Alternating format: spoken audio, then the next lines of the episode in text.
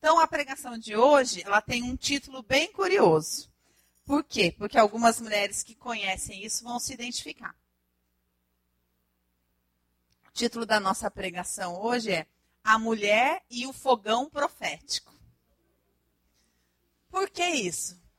Deixa eu fazer uma pergunta para aquelas que cozinham. Vocês sabem o que determina uma boa cozinheira? O que a gente sabe? Como você fala, essa aqui, essa é uma boa cozinheira. Lógico que a gente fala, pô, porque a comida é gostosa. Mas não é isso. Pensando nas habilidades de uma cozinheira, o que é que faz uma boa cozinheira? Criatividade, que mais? Sabor, que mais? Hã? Amor, que mais? Fazer a comida feliz, que mais? Tempero. Ah, a comida não passa do ponto. Chegamos. O que determina uma boa cozinheira? Ela conhece o ponto. Uma boa cozinheira conhece o ponto da comida que ela está fazendo. Isso a gente só aprende na prática. A grande questão é que, por exemplo, quando eu sou uma jovem, jovem cozinheira, uma jovem esposa, uma pessoa que não tem prática na cozinha, e eu quero cozinhar, quem é a atriz principal dessa cena? Eu. Então eu vou fazer uma comida para mostrar como eu sou uma boa cozinheira. A atriz principal sou eu. Quando eu amadureço e tenho prática em cozinhar, a atriz principal é a própria comida, não sou mais eu. É a comida em si. Então eu não vou ter ansiedade, porque eu não estou ansiosa para mostrar como eu sou boa cozinheira, não vou servir a comida fora do ponto, antes do ponto. Quando a gente tem prática na cozinha, você sabe que determinadas coisas envolvem etapas e essas etapas envolvem tempo. Por exemplo, você fazer uma carne boa, você precisa deixar ela marinar no dia anterior. São etapas. Você deixa ela marinando, aí você 12 horas depois vai lá e vira aquela marinada dentro de um saco na geladeira. É isso que vai fazer a carne ficar boa. Você vai botar a, a coisa para cozinhar com um tempo antes e vai cozinhar em fogo baixo. Para que aquilo. São coisas que você vai tendo na prática e você vai respeitando o tempo das coisas, a etapa das coisas. Você vai fazer uma determinada receita, você fala, não, o ovo tem que estar fora da geladeira, porque senão vai comprometer a receita. Isso aqui tem que fazer primeiro, isso aqui tem que fazer depois, isso aqui tem que fazer depois. Tudo isso a gente só aprende na prática e quando cada vez mais eu não sou a atriz principal da cena. O evento em si não existe porque eu quero mostrar como eu cozinho bem eu estou fazendo aquilo porque eu quero servir as pessoas e a atriz principal é a comida. A mesma coisa é com o profético. Quando eu sou imatura, quando eu vivo é, movida por mim mesma e pelos meus próprios interesses, eu coloco o carro na frente dos bois. Por quê? Porque eu quero que aconteça logo. Não só que eu quero que aconteça logo, mas eu quero que todo mundo perceba que sou eu que estou fazendo acontecer, ou se eu não sou eu, eu sou uma parte bem importante da, do que está acontecendo. Eu preciso mostrar para todo mundo que eu já sabia. Eu falo mais do que eu deveria. Por quê? Porque eu sou muito importante naquele momento. Quando, conforme Deus vai me treinando, eu vou aprendendo a errar. Erra, vai para tenda erra, vai para tenda, erra, vai para tenda, erra, vai para tenda. Quando eu começo a sair da tenda, eu já começo a sair mais cautelosa. Eu já falo, eu só vou falar se Deus mandar. Vou, eu percebo é, a, a carne e o espírito dentro de mim. Quando a gente lida com coisas espirituais, quando Deus mostra as coisas para a gente, quando a gente lida com o profético, a gente tem que aprender a dominar uma força dentro da gente que é aprender a não falar o que não é para falar. E isso é muito difícil. Eu já contei esse testemunho algumas vezes, eu repeti de maneira breve. No início, quando o Senhor me abriu o profético, eu achava que eu tinha que falar tudo o que eu via. Se eu estava vendo, tinha que falar. Então eu saía abordando as pessoas e falando. E eu achava que eu tinha que falar, porque se Deus estava mostrando para mim, eu tinha que falar. Só que não era todo mundo que queria ouvir. E isso trouxe vários problemas no início da igreja. Muita gente saiu da igreja porque não queria saber daquilo, não queria saber daquilo que eu estava falando. E eu falei, mas Deus me falou, Deus me mostrou. Até o dia que o Senhor falou para mim, eu estou mostrando porque eu estou formando você.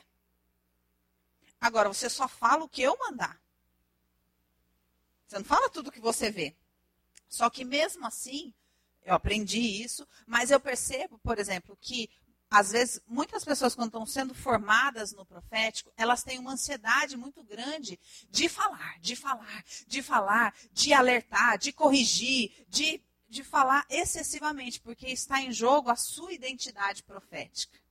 E não a situação em si, que às vezes Deus está mostrando para que a pessoa interceda, para que a pessoa seja formada, e não para que ela interfira na situação. Muitas vezes a gente vê coisas espirituais, às vezes a gente não entende, o Senhor dá um discernimento para a gente, ou às vezes você vai e conversa com o líder, o líder explica a situação da outra pessoa, aí a gente quer chegar lá e tem uma força dentro da gente que fala: fica quieta. Essa força é o Espírito Santo. Não se mexe. Mas a carne, a carne quer falar. E, carne, e muitas vezes a pessoa cede a carne. Às vezes ela é aconselhada é, pelo líder, fala, não é para você falar, eu estou explicando isso aqui para você, para você entender o contexto, mas a pessoa vai lá e, uá, e fala. Por quê? Porque está em jogo ela. Estão entendendo? E isso é com tudo. Isso é no seu relacionamento íntimo. Você está orando, tem uma questão com seu marido, Deus de repente te mostra para que você cresça em entendimento. Aí você vai lá e vai falar. Numa hora imprópria, ainda por cima. Sendo que Deus não mandou você ser professora do seu marido. Deus está te formando. Mas você tem que falar, porque não aguenta. Então, isso tudo é comparado a esse processo da gente aprender a identificar o ponto certo daquilo que você traz à existência, daquilo que você serve. Por quê? Porque nós temos que aprender a nos alinhar com o caráter do nosso Deus. Deus não traz as coisas do profético para o físico num rompante. Quando a gente assiste filme de é, é, filme de coisa científica, por exemplo, de invasão alienígena, só para vocês imaginarem uma cena, geralmente acontece que tem umas fendas de abertura do tempo. Vocês já viram algum filme assim? E aí tem uma nave espacial de um lado da fenda e tá todo mundo. De repente a, a nave rasga essa fenda e entra numa outra dimensão e já chega atirando. Não é assim? Ela já, então tá todo mundo lá na praia, de repente vem uma nave gigantesca alienígena e ela já sai destruindo tudo. Essa é a estratégia do diabo. Não é estratégia de Deus. Deus entra de uma dimensão para outra num vento suave. Lembra de Elias na caverna?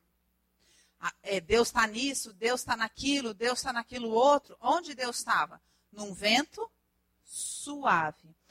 Quando, se você olhar para a sua própria experiência, Deus fala que vai fazer um algo e de repente ele vai fazendo e você nem se dá conta de como que ele está fazendo. E quando você vê aquela pessoa que estava morta espiritualmente, está lá sendo usada, e como se deu?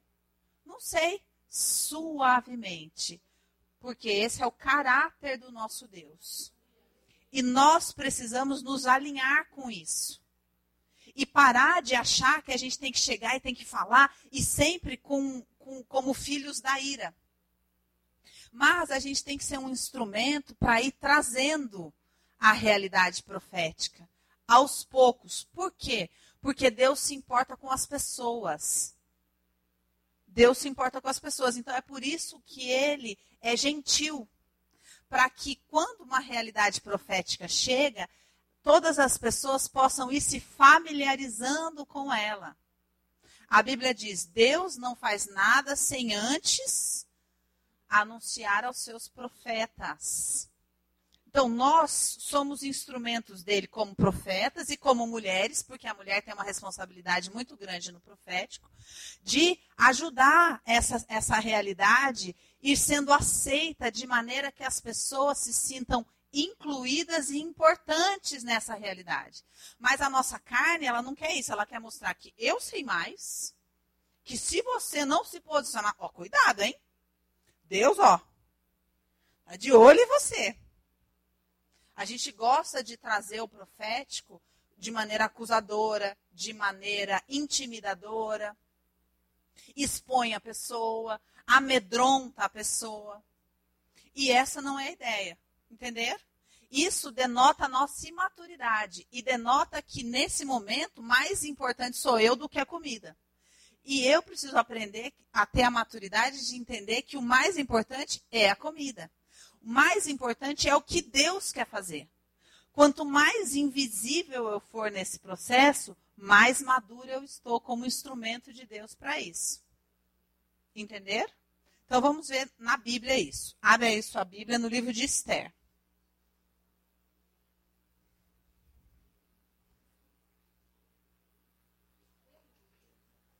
A comida, eu não usei esse, esse título do fogão e esse exemplo à toa. A comida é um elemento simbólico muito importante na Bíblia. Na semana passada, a gente falou sobre Sara e essa comida estava presente. O que que Sara precisa aprender a fazer? Preparar, assar os pães na tenda.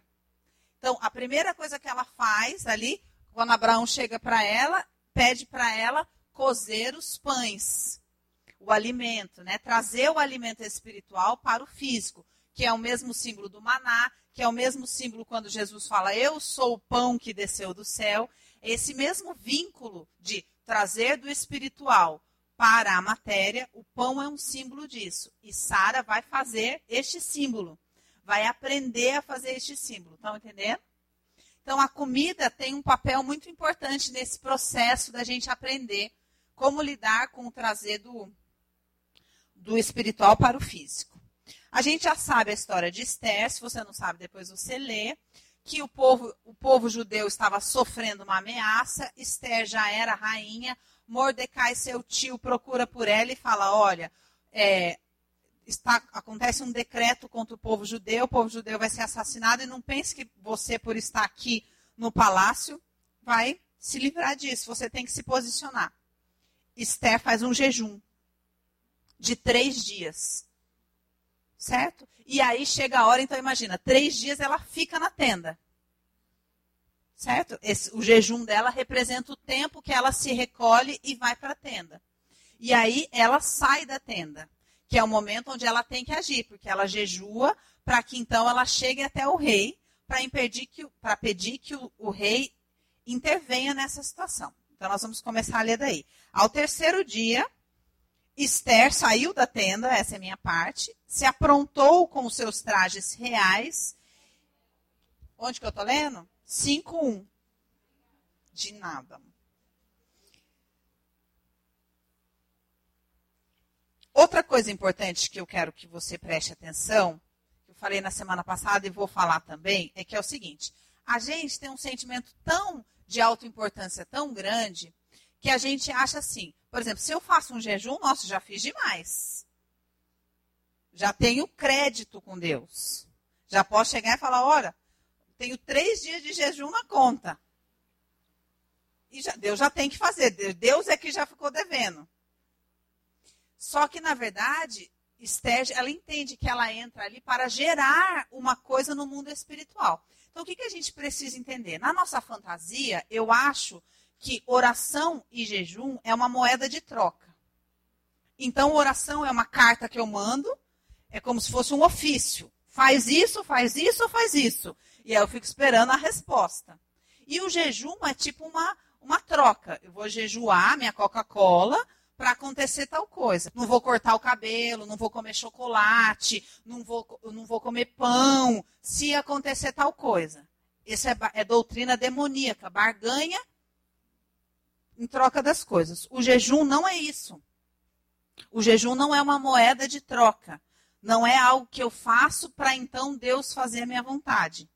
O jejum é uma abstinência de alimentar a minha carne para fortalecer o meu espírito.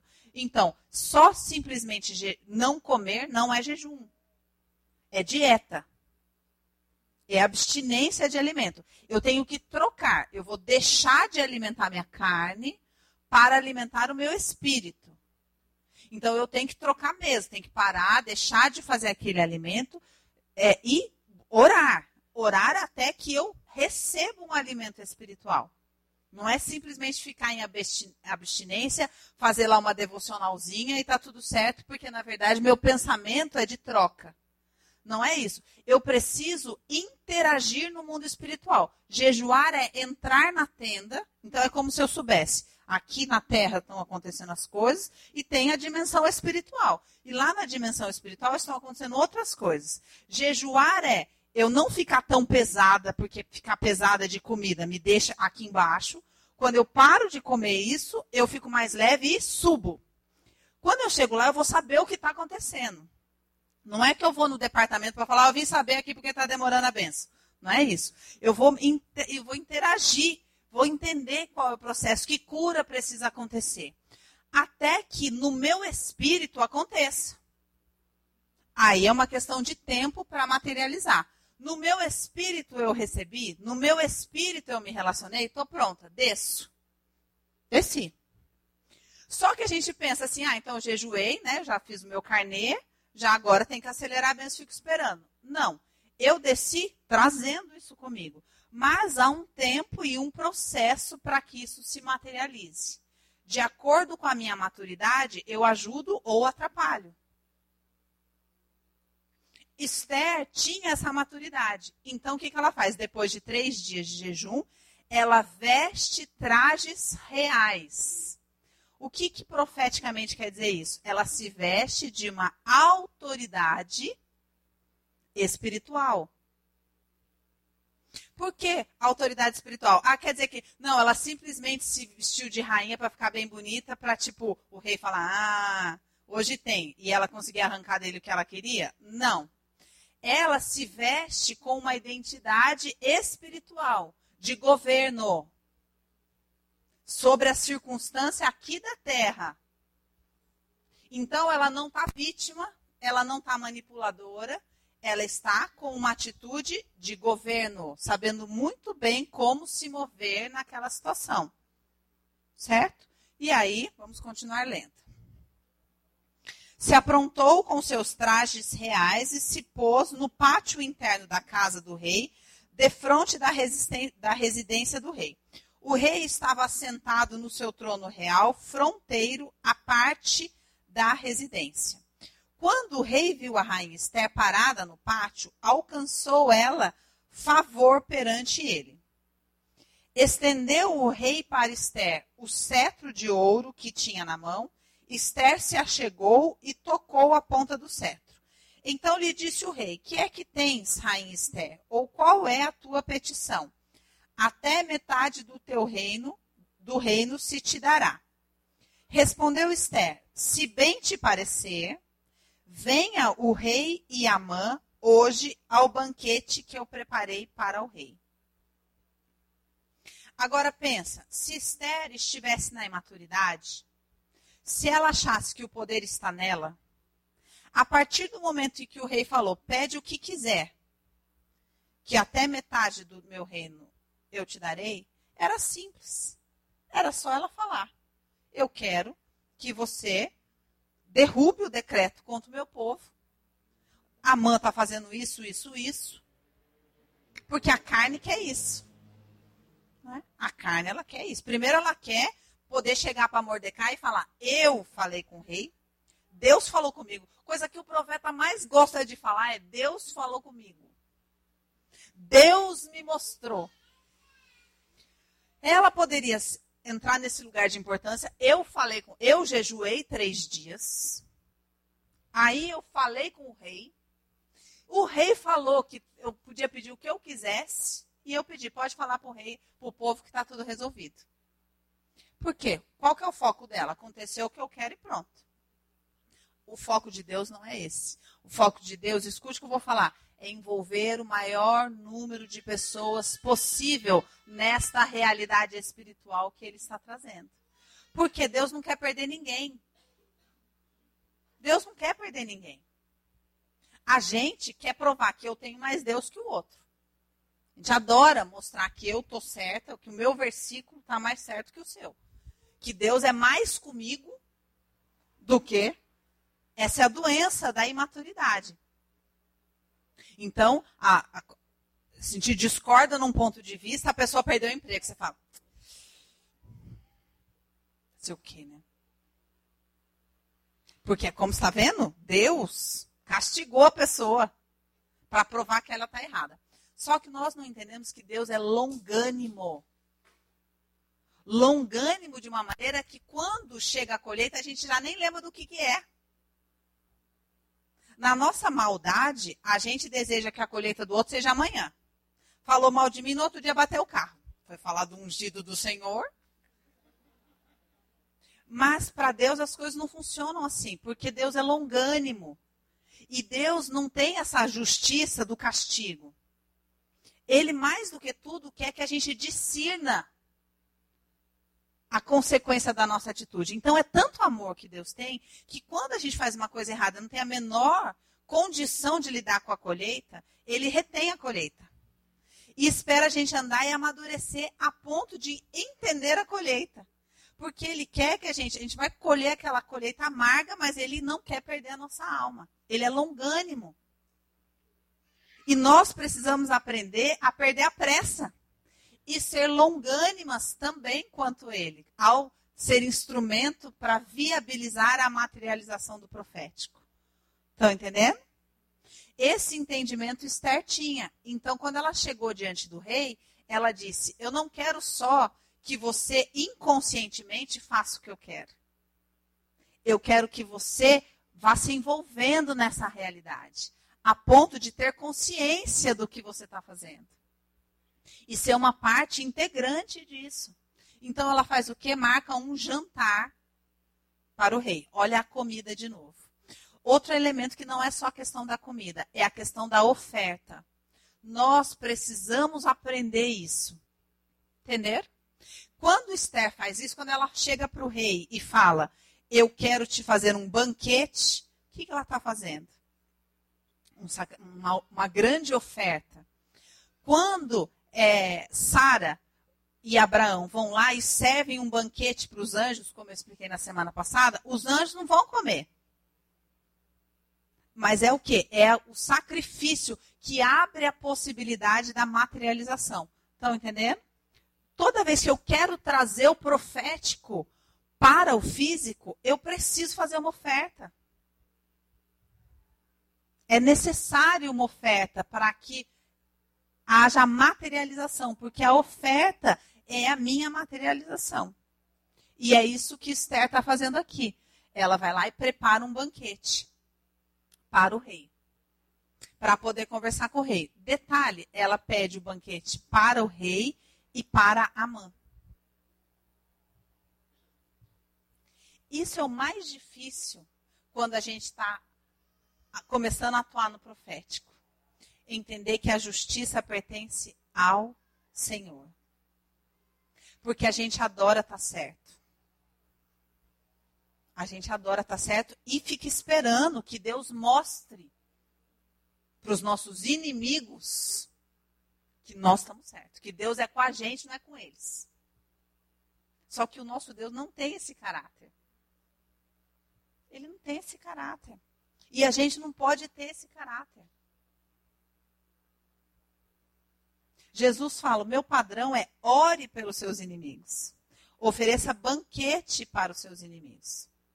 Esse é o padrão do Senhor. E é esse padrão que Esther vive aqui. Porque ela vai lá e oferece um banquete. Por quê? Porque, na verdade, a gente precisa entender que a realidade espiritual, eu vou chamar isso de unção. Tá bom?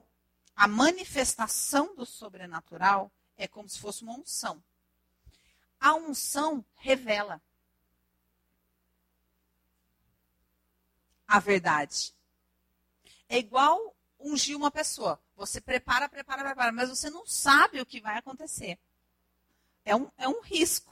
Porque quando vem o óleo, o óleo ele vem trazendo a materialização de um poder.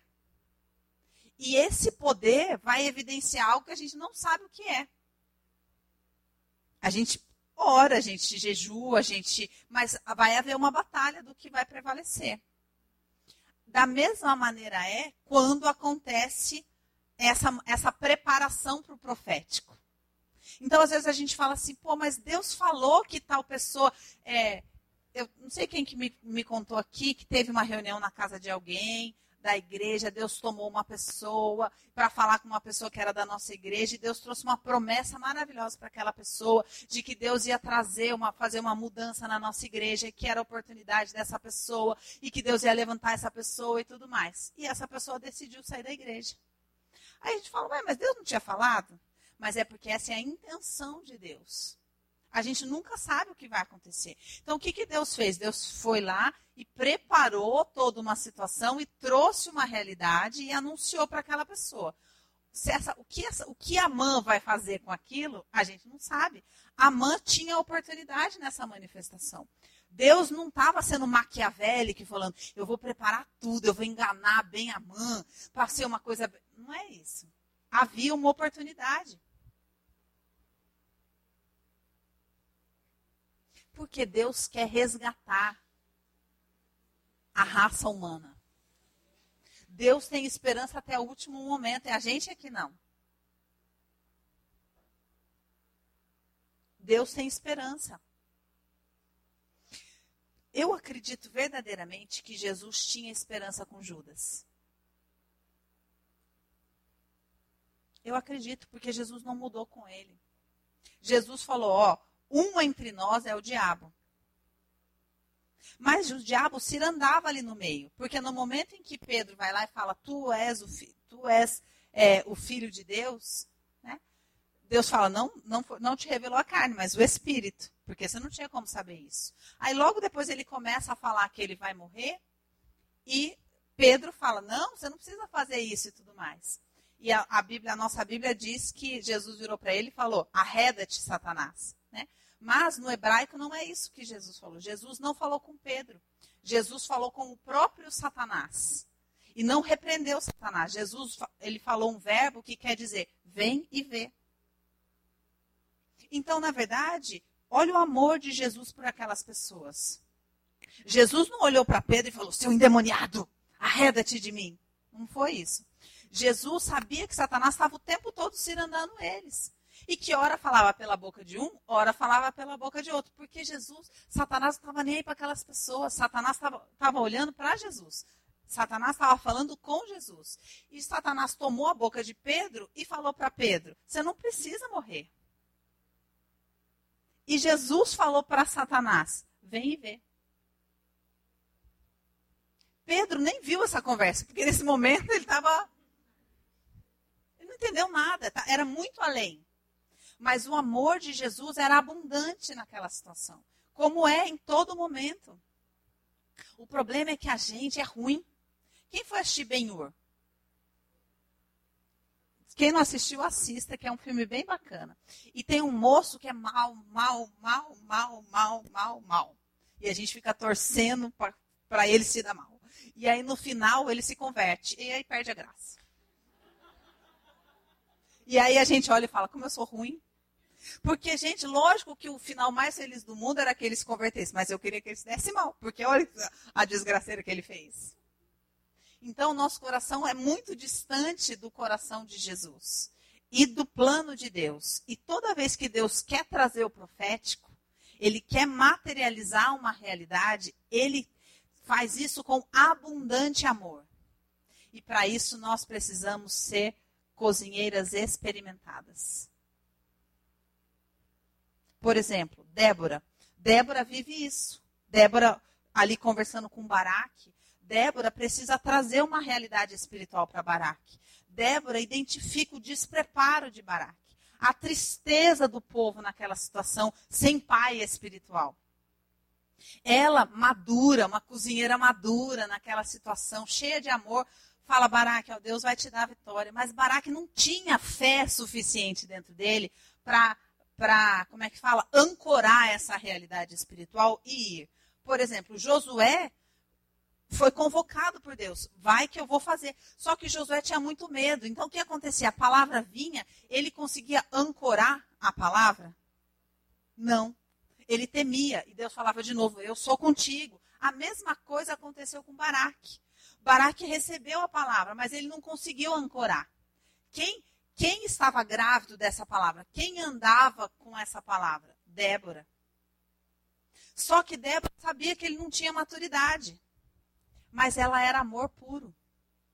A ponto, inclusive, de saber que não se daria a vitória plena, mas que era o possível para aquele momento. Olha aqui, abundância de amor. Ela olhou e falou: Baraque, tudo bem, vou com você. Mas se eu for, você vai perder a honra. Mas ele falou: não, está fechado. E ela foi. E às vezes a gente é tão imaturo que Deus mostra uma coisa pra gente, a gente chega e fala, ó, Deus está mostrando isso, não sei o quê. A pessoa não tem maturidade para receber aquilo, a gente rompe o relacionamento. A gente sai da igreja. Entendeu o nível da nossa imaturidade? Sendo que a gente deveria ser como Débora. Tá bom, então eu vou com você. Dentro do quanto você consegue enxergar hoje, eu vou com você. Porque o mais importante é isso para Deus.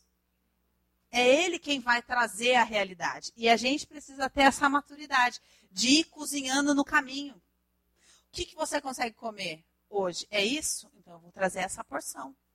Não vou falar tudo que Deus está me mostrando. Não vou falar todos os riscos da possibilidade. Eu vou trazer para você aquilo que você consegue receber hoje. Vou preparar para você um banquete. Foi isso que Esther fez. Estão entendendo? O que é pilotar um fogão profético? Mas para isso a gente tem que passar muito tempo na tenda para conseguir sair, sair nas suas melhores vestes. O que quer dizer isso também? Entender que é uma honra participar do ancoramento de uma realidade profética num, num povo, numa família e, e assistir enquanto se dá. Sem querer a, a glória para mim. Sem apressar as coisas.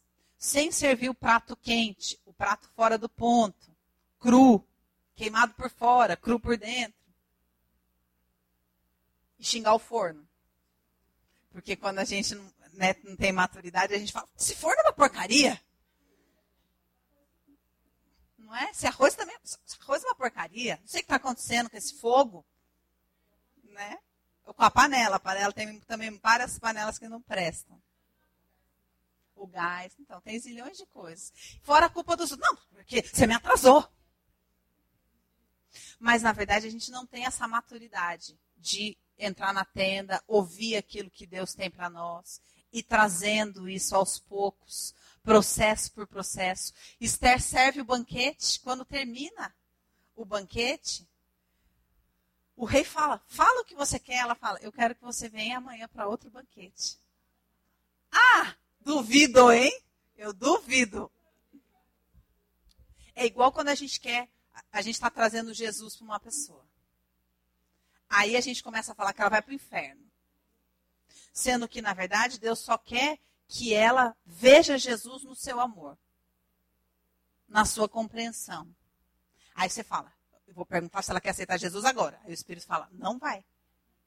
Vou, porque imagina, vai para o inferno. Se eu não perguntar agora e ela sair e passar um carro. Mas é porque, na verdade, a gente tem uma ansiedade da nossa religião, de mostrar que a gente está certo, de ganhar uma alma, de não sei o que mais, não sei o que mais. Amar que é bom, não dá. Não. Amar, não. Eu quero ser espiritual. Eu quero pregar a palavra. A gente tem essa imaturidade. A gente não consegue servir um banquete. Que Deus fala pra gente, porque às vezes Deus fala, eu quero só que você ouça. Você não vai falar que é demônio, você não vai orar, você não vai ungir, você não vai falar em língua, você não vai expulsar demônio. Você vai ouvir com muita atenção essa pessoa. A gente fala, não, não posso. Eu tenho que falar para ela que isso daí aconteceu porque ela foi lá naquele dia e, e fumou o cachimbo e não sei o que mais.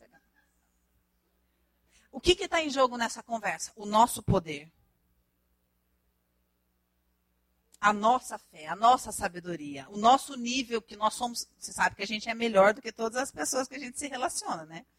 Então a gente precisa, precisa chegar um momento onde as pessoas descubram o quão melhor a gente é. E a gente fala, o momento é agora, o momento é agora. E Jesus fala, não, você vai esperar e vai convidá-la para outro banquete. Outro banquete.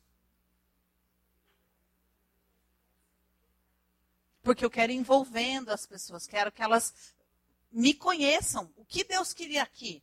Ele, não, ele, ele precisava de toda essa história para libertar o povo judeu? Não. Mas ele queria ser conhecido. Ele queria fazer história. E ele quer usar a gente para fazer história.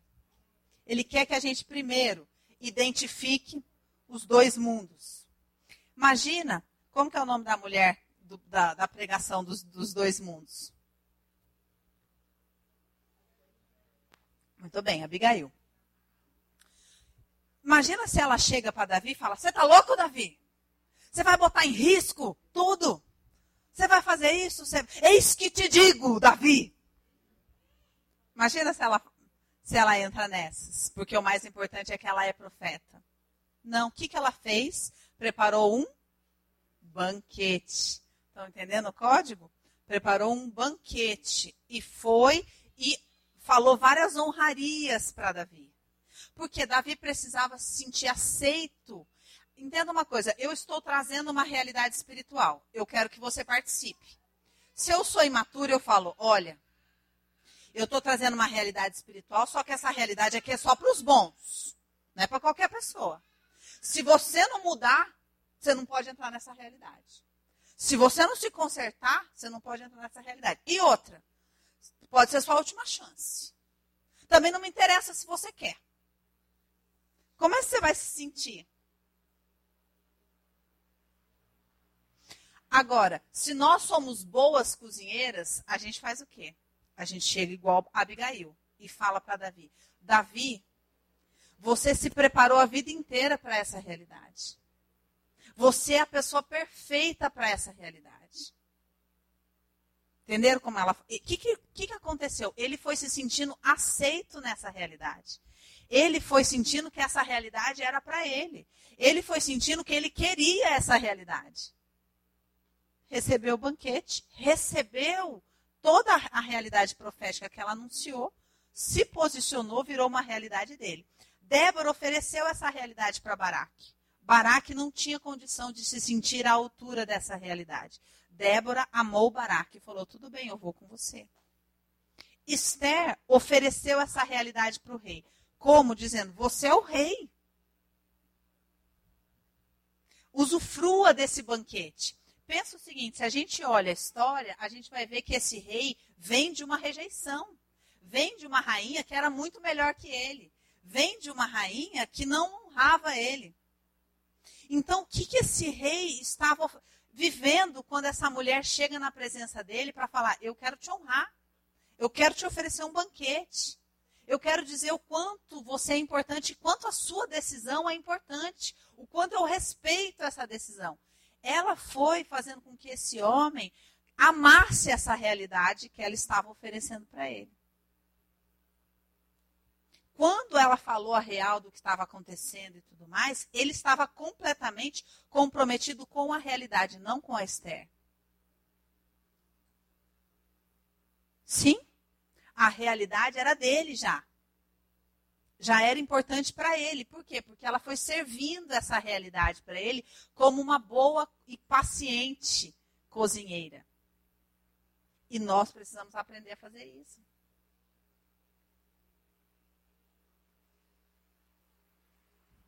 Como Abigail fez, como Débora, como todas as mulheres que a gente estudou fizeram. Entendendo o tempo para fazer as coisas e trazendo essa realidade. Sempre você tem que ter em mente, a intenção de Deus é que o maior número de pessoas possível faça parte dessa realidade. Por isso que ele vai trazendo ela de maneira gradativa, para que a gente tenha inúmeras oportunidades de ter contato com essa realidade e se envolver com ela. E alguém precisa orquestrar isso. Para alguém, Deus fala: Eu vou fazer isso daqui, preciso da sua ajuda. Nós somos chamadas para viver isso. A gente pode querer ou não. A gente pode escolher se essa mulher sábia ou não. Não, eu quero ser atriz principal. Não quero ser essa mulher que faz banquete, não. Ou a gente pode escolher ser essa mulher que passa bastante tempo na tenda para ter domínio próprio, para ir saindo aos poucos da tenda. E toda vez que eu saio da tenda, eu saio com os pães, como Sara. Ou saio como a rainha Esther, de vestes reais, para oferecer um banquete. Nunca para reivindicar, para exigir. Abigail saiu da sua casa, da sua tenda, com um banquete. Sim? Vamos orar, cozinheiras? Paizinho, nós te agradecemos por esse alimento maravilhoso que o Senhor trouxe para nós hoje, Pai. Queremos declarar que queremos ser essas mulheres, Senhor. Ensina-nos, Pai. Dá-nos maturidade, Senhor. Coloque em nós um coração cheio de amor, Pai. Faz-nos entender, Pai, que o teu reino é um reino de amor. É um reino de amor. Que o profético, Senhor, traz o amor à existência, Pai. Tira-nos, Senhor, deste lugar de poder, deste lugar de medo, deste lugar de ameaça, desse lugar de competição, Pai. Livra-nos deste lugar maligno, Pai em nome de Jesus, e traz-nos para um lugar do teu amor, Senhor, da tua paz, Senhor. Traz-nos para esse lugar onde servir, Pai, o teu reino e o teu propósito nos faz encontrar uma verdadeira identidade em nós, Senhor. Livra-nos das nossas dores, do nosso desejo de provar nosso valor, das nossas feridas, Pai. Livra-nos dessa ansiedade maligna de querer fazer as coisas no nosso tempo, Pai. Mas alinha-nos, Senhor, com o teu tempo. Leva-nos para esse tempo de comunhão profundo dentro da tenda, Pai, em nome de Jesus, para que nós possamos ter contigo e sair da tenda cheias de algo para oferecer, Pai. Em nome de Jesus nós te pedimos, nos transforma, Pai. Em nome de Jesus, Senhor. Amém.